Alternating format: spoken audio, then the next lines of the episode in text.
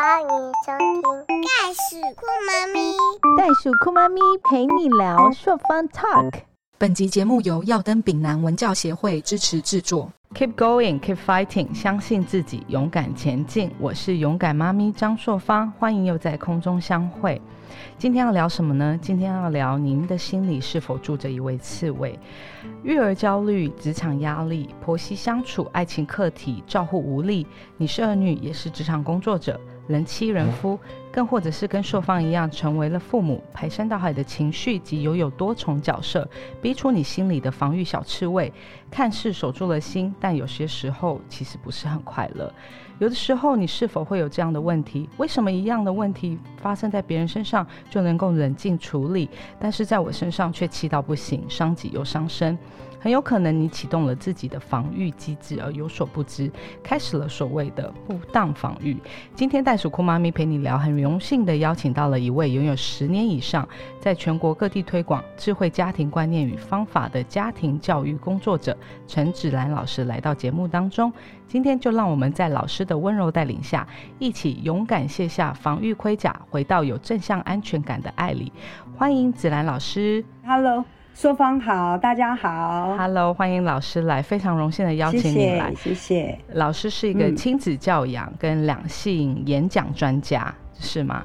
是是，哇，今天要跟我们的听众好好的分享一下。那老师同样也是一个非常专业的脑机咨询师，脑机咨询师是我主要的日常的工作。对，因为这是一个嗯还蛮新兴的一个工作，所以我想请教一下老师，什么叫做嗯脑机咨询师？您是在做什么样的事情呢？脑机就是脑部的痕迹。嗯，好，我们从出生的第一刻到最现在，我们所经历到的人事物的一点一滴，都会留在我们的后脑记忆库里面。记忆库就会变成是一个我们的内心感受，对有点像是心理的健康检查。对，好，比如说像我们的身体不舒服，我们可能去看医生，医生就会说照个 X 光片或抽个血检查。那我们要说，哎，我的内心怎么老是有一些不愉快的一些想法，不知道为什么说不上来的感觉，好，或者是跟夫妻相处、跟亲子互动有一些瓶颈，可以来透过脑机。哦，了解你的内心感受，大概解释脑机大概就是我们的内心感受这样子。了解。嗯那老师您是是怎么开启了这个脑机咨询师这一块呢？哦，这样的工作哦，这个对缘起就要谈到我的呃王国和教授哈，这是我的老板哈，那他成立了一个呃理科出版社，理科人类工程学院。那理科人类工程学院就是在研发育儿相关、家庭相关、夫妻相关好的一些观念跟方法。他从国外哈佛大学引进的这个脑机嘛，早期我们是出版社，那出版社。呃，推广的是儿童书，好，那儿童书就会去谈到，比如说为什么妈妈要带孩子阅读，嗯，哦，那他带孩子阅读的过程里面，一定会有一些孩子，他会有一些行为，比如说妈妈在问你这个啊、比如说我们要推广这个书。好，这个书的 know how，那妈妈一定会问你一些孩子的一些所谓的偏差行为，在家会有一些讲不听的这些问题。对。于是就是从介绍书，然后讲到最，因为我们是智慧家庭，智慧家庭在推广的就是教养的观念跟方法。嗯，慢慢的就发现，哇，来问书的人反而比较少，好，来问幼儿亲子教育的人越来越多。哦，在九三年就引进了这个哈佛大学这个脑机这样子的一个量表，然后慢慢就有一个雏形，然后就开始就一直在回答父母的提问，从父母的提问慢慢就讲到了夫妻，嗯解决一个孩子的问题，它的源头一定是会谈到夫妻相处、教育观的不一致，夫妻两个人的观念的不一致，嗯更深入在谈，一定会谈到个人。嗯，所以就越来越多人就会想要问这个问题，然后就哎不知不觉就慢慢就走入到今天。但能够走到脑机咨询师这个路上，就是一个很自然的一个缘分，倒不是说特别去做了什么样而走到这里。嗯好，我自己认为说，哎，怎么走到这里，其实就是一个上天自有的巧安排，真的是一个很棒的一个渊源。很殊胜的一个因缘。因为老师刚才讲到一个很重要的地方，就是亲子教养，其实嗯追回溯到了就是夫妻之间的关系、家庭关系。因为其实小孩子像一张白纸一样，爸妈给他们什么，让他们变成现在这个样子，而不是我们追追，我们可能只有些人只追寻一点，就是诶，他的行为为什么这样？可是要回归到就是父母之间，你是怎么样教孩子的？你的父嗯你们家庭的互动是怎么样？那老师想请教一下说您是就是因为做了脑机咨询师，你还出了一本书。对我心里住着一只刺猬。那双方想要跟你聊聊这本书，您的书中就是在聊的是弗洛伊德的里面的讲的那个 self mechanism 的嗯防御机制，是，是那可以跟我们分享一下吗？有关于防御机制这一块？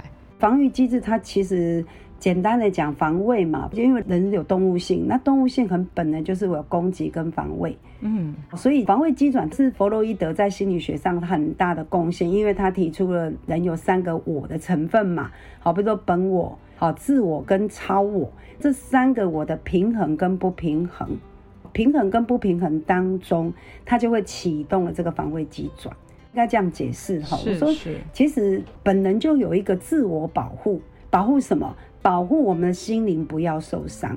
好，是因为这样而自然的启动。比如我们讲一个婴儿，他从出生的一开始，他被父母亲如何温和的对待，嗯。好温和的对待，或者是比较高压的、权威的，嗯。不被重视的、低温暖的，好，嗯那他如果被不当的对待之后，当然我们就会形成一个保护啊。就像说方你，如果有人骂你，你当然会想要保护你自己。对，有人打你，你会想要反抗，对你打我，我当然就手就要挡，要跑啦。你骂我，我耳朵就要关起来啦。好，这个是一个非常本能的这种自我保护的一个防卫机制，因为保护自己的内心不要受伤。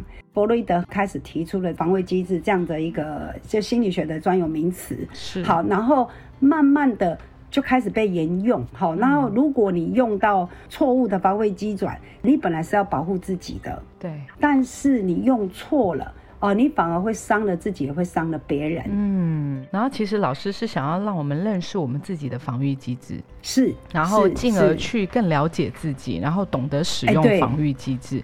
哎，是的，是的，是的，没有错。其实这本书我把它定位成一个工具书。太棒了！很多人在生活当中，他都不知道他自己在跟人对话的时候，他随时启动了防御机制。我在我的求学过程中，在学心理学的时候，才发现说，以往我不了解我们的父母讲话的模式。他们会嗯，将他们自己想要的东西付诸在我们身上，然后但我们听到就会觉得你在要求我，你觉得我不够好，当下的防御对机制就会觉得排斥，我不想去听，对，我反抗这样。我后来到长大，我更了解自己的时候，才发现说，其实这是一种爱的表现。但是所谓的嗯长辈的爱，他们的爱是没办法选择的，他们将他们的爱放在你的身上，是因为他们从他们自己的那一代研发出来。是。但是他们不对了解的时候他也是，学来的。对他也是学来的，但是他放在你身上，他就觉得我这么爱你，可是为什么你不能够了解 我？是啊，是对你为什么啊不能够了解？所以当我们听到的时候，就是你嫌我不够好，你觉得我现在不好错，对，所以人跟人的防御机制启动的时候，你就会发觉，其实大家有点像是在鸡同鸭讲，明明就是对你好，嗯可是你却花很多时间在反抗对方。没错嗯，真的就是这样。老师对听起来防御机制是有点负面的，那防御机制是不好的吗？嗯就是当人启动的时候是不好的吗？不是哎、刚刚前面已经有讲到了，防卫机制它是本能的，嗯，它是一种很本能的自我保护，对，只是你要去看懂。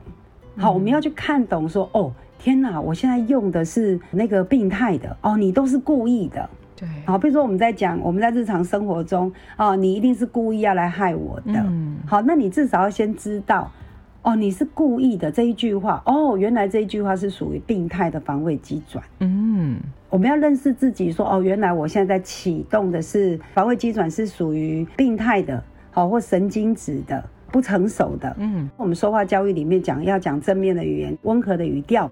好，那你至少要先知道，哦，我这一句话讲出去是正面的还是负面的？嗯，跟人家互动里面，我从这个话里面，我要去知道，哦，原来我这一句话，哦，比如说我们讲一句说话教育，讲了一句，我们平常日常会讲的一个一句话，算了啦，随便啦，没有对关系，无所谓啦，嗯我是不嗯在意。你在讲这一句话的时候，你就要听懂你自己在用哪一个防卫机转。对，好、你可能是在启动叫否认、否认，讲反话、嗯，无所谓。事实上，你内心是非常在意，可是你是用否认机制。对，好，你说啊，算了啦，没关系啦。你在讲这个背后哦，原来是用压抑的防卫机转。对，说话的这个背后的心理状态，是你想保护自己受伤，因为你不想跟他据理力争，对，不想跟他反驳，你不敢表达出你自己的心中所想所感，于是你就用了一个压抑作用。嗯。啊，算了啦，算了啦，就像夫妻之间，啊，会说随便你啦，哎对对对对对。对，我不在乎，对随便对你，对，其实只是一个防御机制，对，是，嗯。但是久了，你一直都用了错误、不当的防卫机转之后，你的内心就会跟你起冲突，嗯，你的内心就会不舒服，因为长期用了这三个错误的防卫机转的时候，你的心里一定会不舒服。对，对，所以我们要先看懂你的人生剧本跟内在的这个防卫机制，你才能够疗愈各种人际伤。哦，倒不是说防卫机转都是不好的，嗯，它本来就存在的。对，老师说从其实从出生就存在了，人就有这种内建的机制，很本能的。你打我，我就会，你手伸出来，我眼睛就会眨眼睛啊，嗯，有没有？你手伸伸到我的脸，那我就会眨眼睛，我头就会往后啊。我们之后才要慢慢的去发现，去改变一个正确的方式来应对，嗯，嗯发展出成熟的。那因为其实老师书里面有讲到很多不同的呃不成熟的防卫机制，其实它可以嗯 apply 到生活中的很多层面，不管是在亲子教养、夫妻相处、是跟长辈啊、婆媳的互嗯动。那老师有没有 sample 可以举出例子，跟我们的听众分享有关于婆媳或者是说跟上一代的互动呢？婆媳呀、嗯婆媳大概最常遇到来咨询，比如说讲要跟先生离婚，那我说那你是跟先生的关系不好吗？他说。对呀、不好。那不好的背后原因，谈谈到最后就是说，其实也不是我先生不好，而是夹杂在婆婆啦。嗯，其实婆婆她以前那个世代里面，其实她也熬成婆啦。对，好，那婆婆也有她的防卫机转啊，嗯，她也会想要自我保护啊，巩固她的位置。对，好，所以婆婆就会用她不成熟或是病态的认为这个媳妇抢走了我的儿子，就产生了这个婆媳的纠纷。如果你能够用我们说发展出这个成熟的防卫机转。如果你能够理解这个用同理心的防卫机转来面对婆婆，其实婆婆从孩子呃，比如这个先你的先生是婆婆的儿子，那么从小儿子可能就会跟妈妈互动聊，就是可能他们家随时要聊天都可以的。好，可是因为有了媳妇之后，哎，又成立了一个家。好，那婆婆一时之间没有办法做那个角色的区别，因为她也也没有上过这个姻亲关系这个家庭界域哈，嗯。所以他就不小心，应该就是很本能的，他就摄入了你跟你先生的相处，嗯，摄入媳妇跟这个儿子嘛，因为他角色定位不清楚。对，好，那这个媳妇可能就会认为说，我婆婆是故意的。嗯，好，那你只要你的心起了这个防卫机转，叫做我婆婆就是故意要来破坏我跟我先生的感情，嗯，那当然就会产生人际的受伤嘛。嗯，负面的防卫机转一启动，自己就会受伤。嗯，好，所以你要如何解决婆媳问题？好，那我们当然把它把它导入到这个呃成熟的防卫机转里面。我可以同理婆婆，嗯，同理好，你用心同理心，嗯然后如果你的婆婆真的你同理心也对待她了，但是她还是无法改变她的那种个性。有些婆婆真的个性也真的是蛮蛮奇特的哈，嗯因为说可能这个传统的观念可能打压她，一日熬成婆之后，她可能也也不知道怎么当婆婆的角色，或者是她的个性习性使然。比如说有些婆婆她是属于神经质的，哇，什么都要管，什么都要念的。好，那你如果你自己都有做了，比如说你自己该有的正向的调节的你都做了，没有办法改变的时候呢，那我会建议你，你可以启动这个幽默，幽默哦，你可以启动幽默的防卫机转。哦对，你说啊，对了，我婆婆就是我婆婆身体就是很健康，对，所以她什么都要管。好，你可以用幽默的去调侃这样的一个关系。嗯对啊，我婆婆不错，我婆婆很爱骂人，哎，不错，你看她的身体很健康，嗯，所以讲话就特别大声。面对婆婆在那里谁谁凉的时候，你就说嗯，心里啦，不能讲出来啊，心里就说嗯，我婆婆正在唱一首歌，嗯嗯好生气的歌、抱怨的歌都，你可以心里面就演另外一出戏去回应啦。嗯。如果你自己心里面幽默不起来，然后假如你幽默不起来，那你就去做一个叫思想抑制，你不要再想了，哦，不要因为你想你也改变不了他。对，你再怎么想，想到你自己生气，非常的生气，非常难过，你想是没有用的，因为你你改变不了你婆婆。对然后你一直在去跟你老公生气，说你去跟你妈讲啊，你叫你妈不要这样。我跟你讲，有时候真的儿子也改变不了妈妈。对，是思想意志，就先不要想。好，那不要想，我可以怎么做？我可以去升华，我可以把婆婆的情绪我转移，我不要浪费我的情绪在生气婆婆是怎么样的一个人，而我来怎么样？我来营造我夫妻的关系，营造我的孩子下一代的教养啊。嗯，好，或者是我升华到我自己的兴趣，我个人我可以去阅读，我可以去做我自己有兴趣的事情，把那个情绪我升华到另外一个地方。这样子听起来非常的实用，因为常常硕方在跟、呃同辈的妈妈们在聊天的时候，常常听到，嗯。我跟我们同辈的妈妈就说，我婆婆就是故意要喂我的小孩子零食，常常。哦我强调说不要喂他吃这些东西，一转过去他还是喂，而且还会躲避我的眼神，这样。其实 这就是一种防御机制的开启，然后就开始开启了那种所谓的我对上你的那种态度，就是处处就觉得对方在针对我们这样。其实我们要分清楚哦，婆婆给孙子吃零食是在取得他跟孙子的连结，他不知道可以为孙子做什么。嗯，对我唯一能做就是我就是买点心给他吃，对。我买玩具给他，那我只是单纯的一条线，就是呃祖孙情。对。但妈妈就会摄入，妈妈摄入就会说：“你看，我都说不要，他就是故意，他所以他是不喜欢我这个媳妇，哦。他是冲着我来的。哦对对，了解。对，这个就会制造自己心里面最大的压力。基本上，如果三角关系，嗯。三角关系就是阿嬷会给孙子吃饼干零食，那么妈妈介入，妈妈就会觉得婆婆是冲着我来的。所以妈妈一定会跟儿子说什么？不可以吃饼干，知道吗？不可以吃零食，知道吗？好，你这个叫做制造冲突的。好，那所以我们要改成叫什么？润滑剂的语言。所以你要跟小孩怎么说？哇，阿嬷好爱你哦！哇，阿嬷都给你吃饼干，给你吃好多的零食哦。但是零食可以吃这么多吗？妈妈有说我们谢谢阿嬷，当然一个就好，两个也两个哦，最多我们不要吃超过三个。哦好，一个就好。好，那你谢谢阿嬷，阿嬷我可以了，我够了。好，你看阿嬷很爱你。好，那但是你是温和的讲话，孩子就会听你的。对你如果骂他，你不可以吃，那么孩子就会变成跟阿妈是同盟，他们两个就会发展出我给你饼干，我不要给你妈妈食，你不要去跟妈妈讲，对，妈妈就会更生气。婆婆的这一边你要这样说，哇，妈妈谢谢你，你真的很爱你的孙子，对，但是呢，因为你给他。妈，你要不要换一个零食？哈，我经常会跟家长讲，你自己买一些好一点的零食，你认为是健康的。你说，哎、妈，这个给你放在这。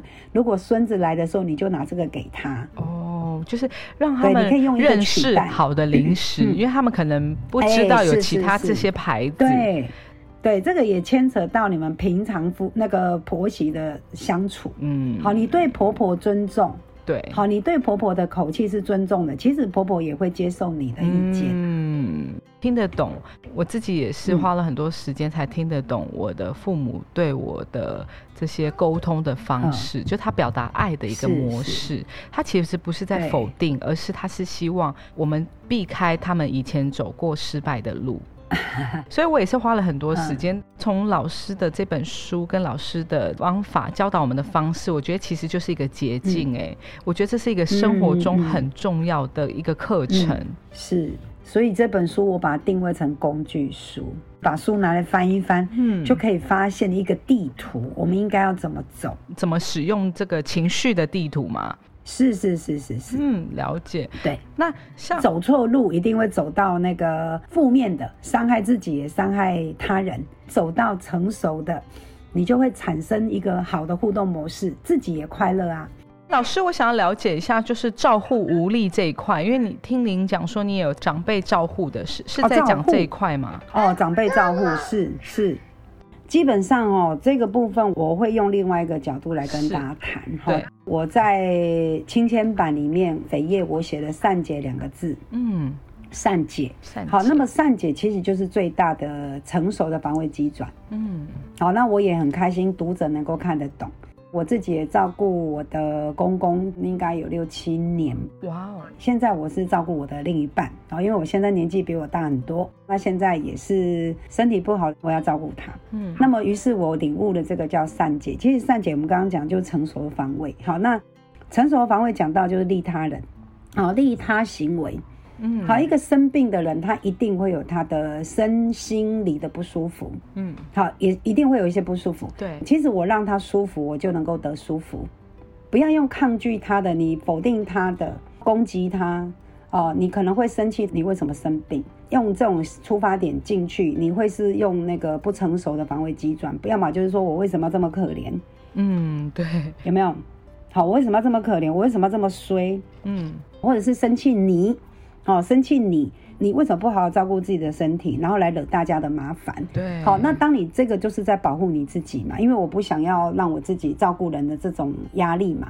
可是那个就一定是既定的事实，对，我在启动这些是没有用，能够让我跳脱这样子一个就是用利他，让对方舒服，然后我也能够得到快乐。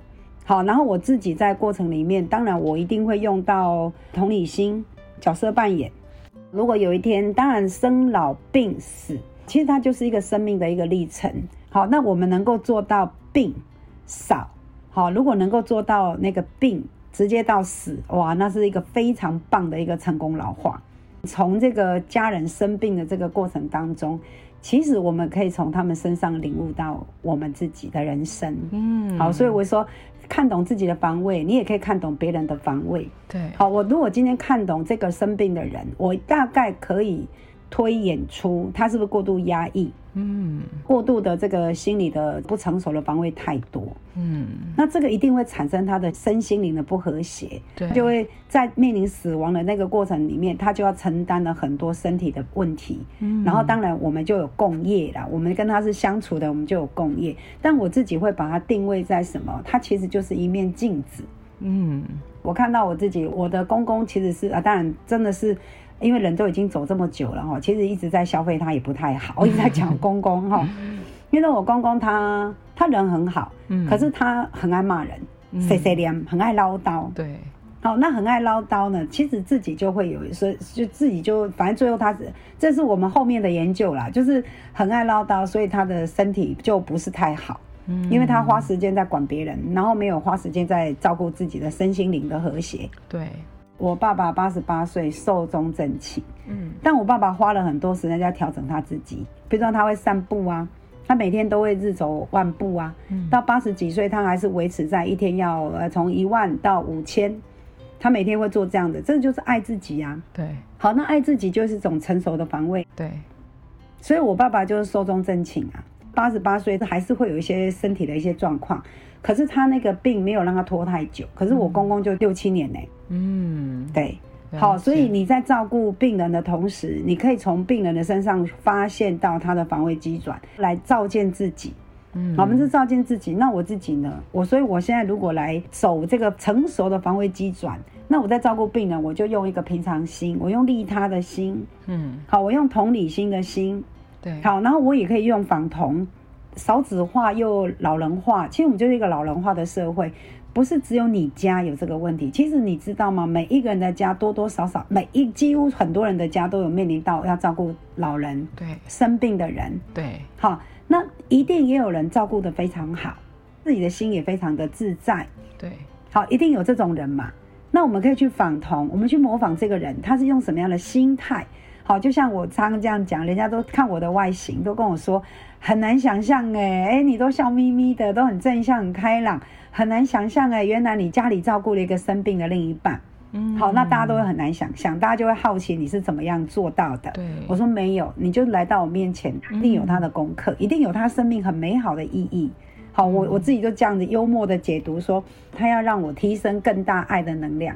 嗯嗯嗯，好，于是我在照顾我先生的时候，我心里面就不会有，当然累是会累，这是一定的。可是我们自己就赶快去做一个升华。对。嗯我觉得老师讲到这一块，让我身体起鸡皮疙瘩，嗯。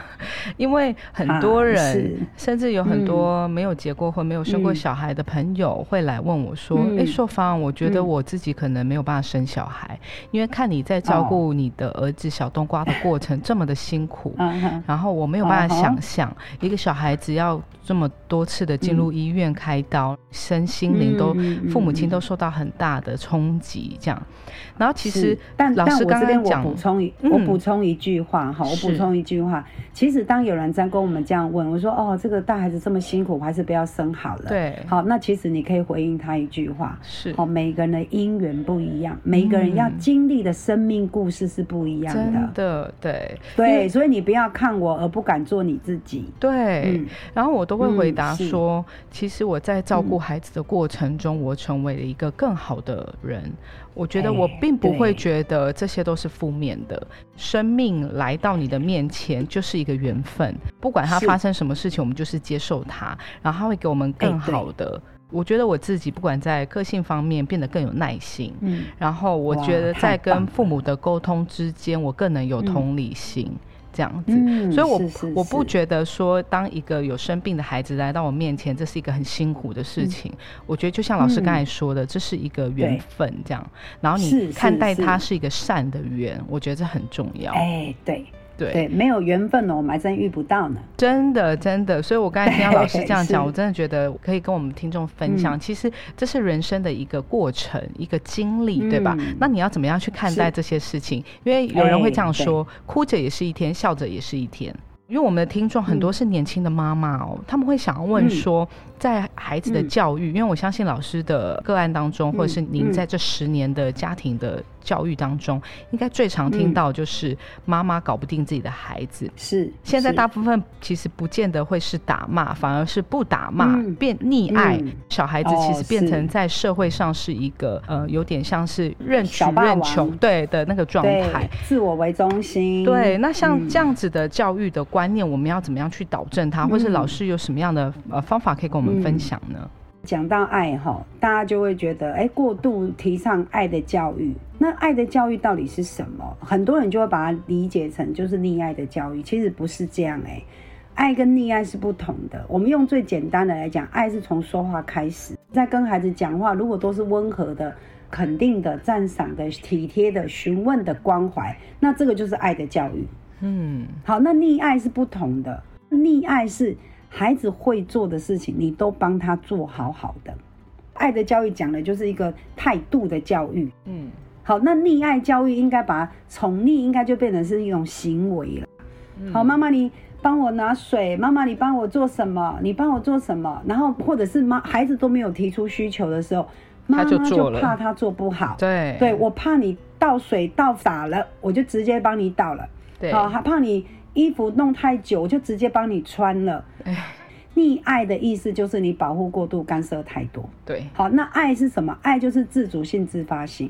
我让孩子去尝试，尝试经验都可以，嗯尝试的任何的东西，它的分野点是什么？好，比如说，呃，提问里面有讲到，太尊重小孩的情况下，反而会变成小孩不尊重别人。嗯，有些所谓的幼教专家，当然我们都讲要尊重小孩，嗯一个叫个体化的行为。嗯好，个体化的行为就是不干扰到别人的。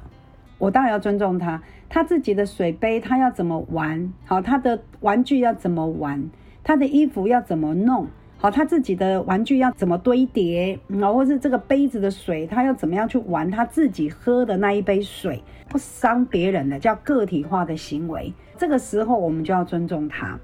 好，那如果是社会化的行为，你在公共场合里面的大声尖叫哦，这个叫做社会化的行为。这个时候你千万不能说我要尊重这个小孩，嗯。他现在就想要在这里唱歌，在餐厅下哈、哦，在餐厅里面呢，他就想唱歌，说我们要尊重孩子，就让他去唱歌。对。哦，没有，因为你在的地方叫公共场合，对，嗯，那公共场合就叫社会化的不同，所以我们就不能够用尊重小孩而让孩子变成自我为中心。嗯这一点很重要。我也希望通过这个节目能够带给妈妈有一些不一样的看法。That's right，嗯，当然要尊重，但是你的条件个体化跟社会化。那像有些父母是用打骂教育呢？因为像我真的身旁有。就就是朋友，嗯。他们真的是是。可能年轻的时候比较疯狂，所以他很怕自己的小孩子重蹈覆辙，哦。所以只要小孩子有一点点，比如说偷钱啊、或者是什么的动作出来，是是是，吊起来打嗯，疯、狂的用衣架打，像这样子的行为，哦应该现在还有这样子的父母吗？哦，真的，我觉得 社社会还有的这么人给啥金啊来怕金啊？现在还有吗？真的有很多不同的阶层的人都有。哦，因为因为这样的人不会来找我咨询。哦，对他们还没有发现教育的这个重要 哦，性，还没有发现到自己的盲点。对盲点，对，就是打骂教育的这件事情，是不是真的是不对的？大概我遇到的咨询个案里面，通常就会问，反正我过去也是被打骂的，但我现在为什么不能打骂我的小孩？对对，好，那当然这样子的回答，我就会讲你你没应该没有一个人喜欢被打骂啦。嗯，好，那过去的生活的形态不一样，过去是父母在家打人，他跑出去就跟其他小朋友玩了就好了。嗯，好，那因为现在呢，几乎都是范围比较狭小，都是在自己的家庭比较多，也没有那个邻居可以跑出去玩。好，所以当然现在的情境的氛围对幼儿的成长来讲，其实是比较有压力的。嗯，所以你过去的父母可以打骂，因为社会氛围不一样，但是现在的父母打骂，因为那个压力大，所以孩子的反弹就会多，因为他也玩不够啦，玩不够他就没有办法释放的压力。有些过去父母用传统的，而自己拒绝用，我不要再用我妈妈的模式来管教我的小孩。对，一些妈妈就会讲，我妈妈过去对我非常的严格，然后动辄得救，所以我非常的不喜欢这样，所以我现在绝对不要这样对待我的小孩，就变得不打孩子，不骂孩子，好，然后就哇，对孩子就无所不用其极的过户保护跟溺爱。我曾经就有这样的一个经验哦，他自己是被家暴长大的孩子，对，所以他投射了自己过去的经验，嗯，所以他极度的呵护他的小孩，结果他的孩子呢，脑机测出来还是被爱、被关怀需求匮乏。嗯，对妈妈来讲，晴天对霹雳天打雷劈，她真的是觉得，我都已经，我都已经爱他爱成这样，为什么孩子脑筋测出来还是爱不够？对，好，那我们就讲，你投射了你自己的经验之后，你会用了一个补偿心态。对，我们的防卫机转，你用了一个补偿，你补偿了这个作用之后，你对孩子的爱不是真的爱，哦，其实你把你的孩子投射成你自己，所以你就会对他呵护、保护到最后，他就没有办法发展出他的自主性跟自发性，嗯，所以这个孩子活不出自己的成就感。对，你投射了自己过去的经验嘛，然后过度呵护你的小孩嘛，嗯。其实你在爱你的那个孩子，那不是爱啦，嗯，是你的投射转移，把你自己没有满足到的移情在你孩子身上啦。嗯，对，然后保护干涉，结果这个孩子就没有办法活出自己的一个我们说自主性、自发性，他没有办法活出他本能的东西，对因为被你保护过度嘛。嗯，好，所以这个就是造成现在的很多人就说有啊，我都用爱的教育啊，我也不会骂他，我也不会打他，我都讲你孩子为什么不骂呢？当然我们不要打。好，但为什么不能骂呢？骂什么？你要骂他的行为偏差的行为，但我们要学会正确的观念跟方法。比如说，我们说，哎、这个行为是不可以的哦，这个就是在管哦，这个是不行的，这是错误的。嗯，哦，那妈妈告诉你正确的行为是什么？好，这就是正确的呃观念跟方法，嗯，对，而不是我也不敢讲他。对那你不敢讲他，这个孩子就变无法无天了。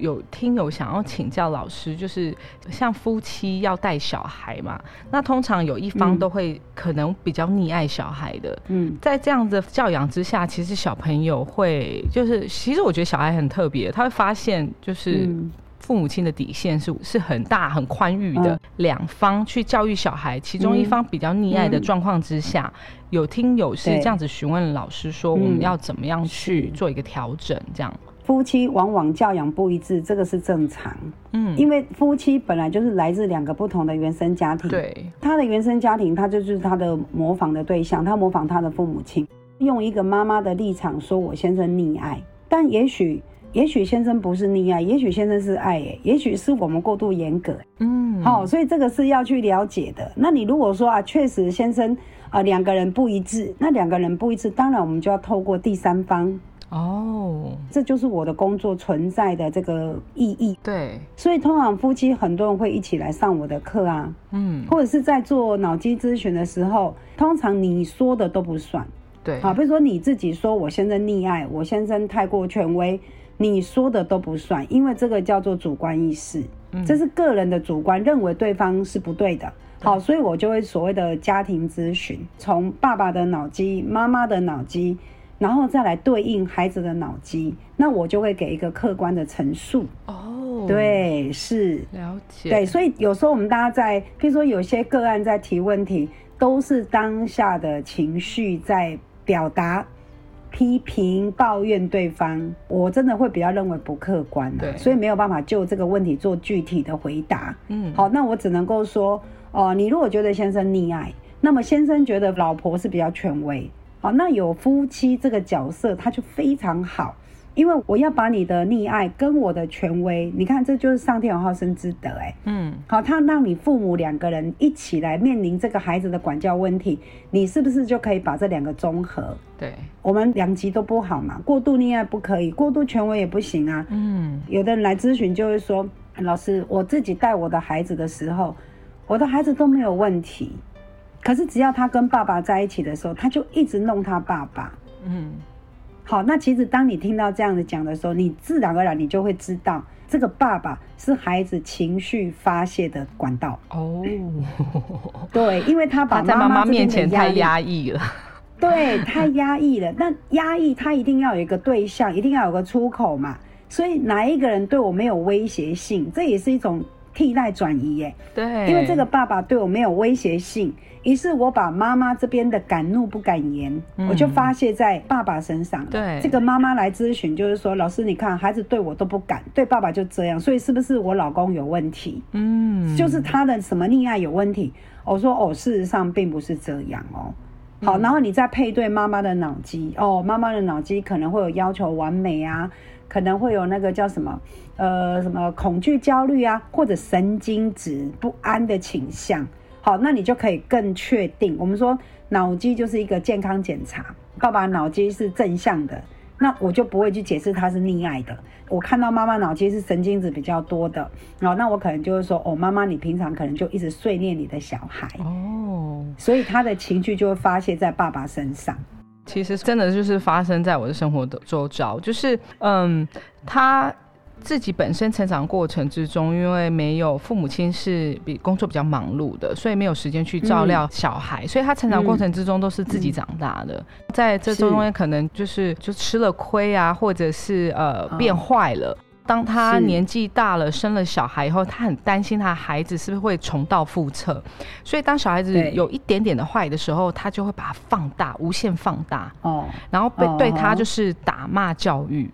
童年的经验温度不够，我们说父母的对待的方式是低温暖的，他是是靠着自己自己成长的。对，好，有时候他就会发展出过度的理智化。嗯，过度的冷静理智，他就会失去了人跟人之间的温度。用我自己的防卫机转的啊、比如说过度冷静，他就不能够去理解，尤其对幼儿，幼儿基本上都是右脑的感性的啦。嗯，好，所以他用了自己的理智，冷静理智嘛，他就不太能够去理解孩右脑幼儿的这种，比如说幼儿啊，五岁以前的幼儿，或是人跟人之间一定要用右脑的感受受嘛，所以他就没有办法取得一个共鸣。嗯，好，所以我们讲防卫机转为什么要认识自己？好，比如说如果这个、这个爸爸他自己童年的经验，就是像我在咨询的个案，有些人就是说，我们小时候父母根本就没有管我们，对，我们父母根本就忙得要命，那看到我们就是生气骂我们，我们都要靠自己哎。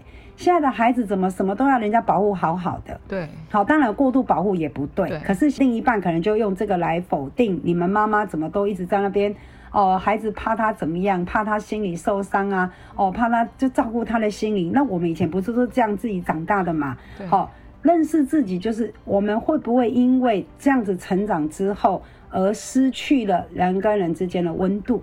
嗯，对，就是冷静理智的人，他已经其实冷静理智是在保护自己，避免受伤。对，所以他不想要再摄入太多的情感的东西。对，那当然，如果今天我们是夫妻，我看到了老公的这一个冷静理智的这样子的一个心理状态，我会用分析的，跟他用分析的。嗯好，因为冷静理智的人喜欢分析，嗯我们在讨论别人的个案就好，我们不要把自己的东西摄入进来。嗯，那有时候就是我们用冷静的方式去对待孩子，可是孩子并没有办法被我们调教。那过去我们都是用打骂的、用生气的去教他不可以的这些事情，可是他还是做啊，那行为还是没有被我们导正啊。那所以我们要不要来换个方法？你觉得呢？我们来试试看。好、爸爸，你情绪下，你又想沿用你过去的方式，那这个时候我们就用三角关系润滑剂。那你的润滑剂的语言，你就要出来讲，没关系，爸爸你先休息，那我来我来处理孩子的问题，我先来处理。嗯，好，爸爸是爱你的哦。你看，爸爸说这个行为是不可以哦。当着面，我们就要跟孩子这样说：爸爸说这个行为是不可以的，我们要听爸爸的话。爸爸很爱你，爸爸说这个事情不能做，我们就不能做，知道吗？好，然后我就把孩子就带离开现场。嗯当下就能够化解。有些妈妈、爸爸用了不当的方式去管教孩子，结果孩子就哭了，妈妈就介入了。介入什么？就骂老公，你那么凶骂孩子干什么？对，然后么这个时候变得本来是爸爸跟孩子这条连接线嘛，结果变成是妈妈介入了，变成什么战火，就变成夫妻了。对对对，那最后孩子就哭更凶了，因为孩子是自我为中心的嘛，哇，爸爸妈妈就吵架了。嗯。好，那反而会造成这个孩子的阴影。那从刚才老师聊天的过程，我发现做脑机这件事情是非常重要的，可以去分析就是每一个人的状态。像请问一下老师，我小朋友嗯现在是两岁，我可以带着他嗯去找老师做脑机吗？比较建议的年龄是两岁半以上，嗯因为他比较能够明确哈，脑机是选那个彩图，哦，看图，那孩子要很能够明确的指出我要这一个，譬如说里面有六棵树，你要选哪一个？那他说我要这一个，然后他指出，那妈妈帮他圈起来。好，基本上两岁半的孩子比较能够明确的指出我要这一个或那一个。好，那你如果像你说方你自己孩子两岁，对不对？对那他还没有办法脑机，那你可以你个人，你比如说你个人或者是夫妻，对，因为你要认识自己开始，嗯，比如说你要认识自己，然后你认识另一半，那两个人的脑机，我们就会看互为因果的关系。对，好，也要认识自己，可能我们自己的认知修正、观念、态度上面的认知错误。那认知错误，当然就会用了错误的方法去跟孩子互动嘛，嗯然后就会影响了孩子将来的脑机所以可以先看夫妻的。啊，可以看夫妻或者是个人。那以早产儿的角度来去看的话，他是要去遵照他的矫正年龄去做这矫个年龄，其脑实这个机没有关系啦。嗯，其实年龄只是一个大略啦。对，我大概也有咨询过两岁的、啊，可是因为这两岁的孩子他很明确啊，嗯，他很明确说我要这个，我要这个啊。哦，好，那你说至于早产儿的部分哈、哦，你说矫正年龄跟他实际年龄这都没有关系，因为嗯你在带孩子的过程当中，你非常的清楚知道孩子看的图，他可以明确的指出我要这一个，他只要能够指出来，那我们就可以做脑机了。了解嗯了解。那老师，您第一次录 podcast 吗？哎，是的，有没有什么样的感受可以跟我们分享了？哦，感受我觉得蛮新鲜、蛮好玩的。前两年我开始录这个线上语音课程，是好，但是我的线上语音课程是收费的，对好是付费的语音课程。那当时就有人跟我讲到 Pocket，那我觉得 Pocket 这个是一个哎蛮有意思的个人广播电台的概念。今天最大的感想哦，其实最大的感想就是太棒了，我又学习到一个新的东西。然后我也觉得太多有心人，其实现在的平台很多，我们现在这个多元媒体，每个人都可以用不同的管道，比如说 I Y T 呀、好脸书啊、直播啊，用不同的管道去传递一些好的观念。我觉得这是我最大今天最大的一个感想，真的是嗯真的非常好，也谢谢你们的用心。谢谢老好，师，愿意，其实愿意舍得哎、因为这也不收费啊，对不对？谢谢老师。那老师，您对勇敢女生的定义，还有勇敢妈咪嗯的定义是什么？因为老师你也是一个很棒的勇敢女生。我觉得勇敢女生的定义就是未婚嘛。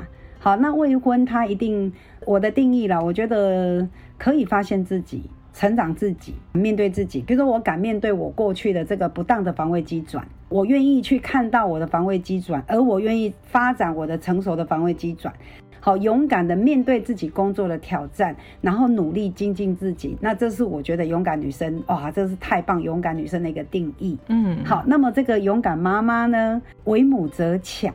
好，当了妈妈之后，真的本来是很懦弱的，可是当了妈妈之后，好像自然而然就勇敢起来了。哈、嗯当了妈妈的角色，要承担的问题其实是更多的。进到婚姻，然后成为一个妈妈的角色，其实你要调试的是什么问题？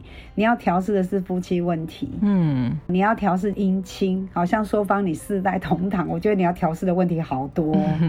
可是也学到很多。对，当然也学到很多，这就是你的勇敢，所以你是勇敢妈咪。面临这个亲子教养，面对就是早产的孩子，开了好多次刀，而你在陪孩子在开刀、在治疗这个过程里面，其实我相信你一定承受了非常多的这个心理压力，嗯，而你选择勇敢去面对，所以你其实就是勇敢妈咪的最佳代言。谢谢老师，对不对谢？谢好，你要调嗯试你的心理状态。那么最后总结的一个，什么叫勇敢？哈，勇敢就是我愿意看懂我的人生剧本，我愿意看懂防卫机转，我想要把我内心的那个爱再找回来，好，嗯然后重新爱自己。那重新爱我们身边周遭的每一个人，那我觉得我们都是勇敢的人。哇，太棒了，老师，那谢我是谢非常喜欢你嗯最后的这些，真的是用老师的角度去看，真的会听到很多嗯不同的。因为老师其实是用人生的经历，像我就形容老师是一个生活实践家、教育家。会用他的生命，然后用他的经历去跟我们的听众分享，这是非常难得的经验。那今天和子安老师的访谈，让硕方感受到子安老师说的，发现自己就是改变的开始，要去了解跟理解自己。然后还有老师说的善解，嗯，有时候在童年及过去的记忆和经验会形成我们的心理防卫，或多或少。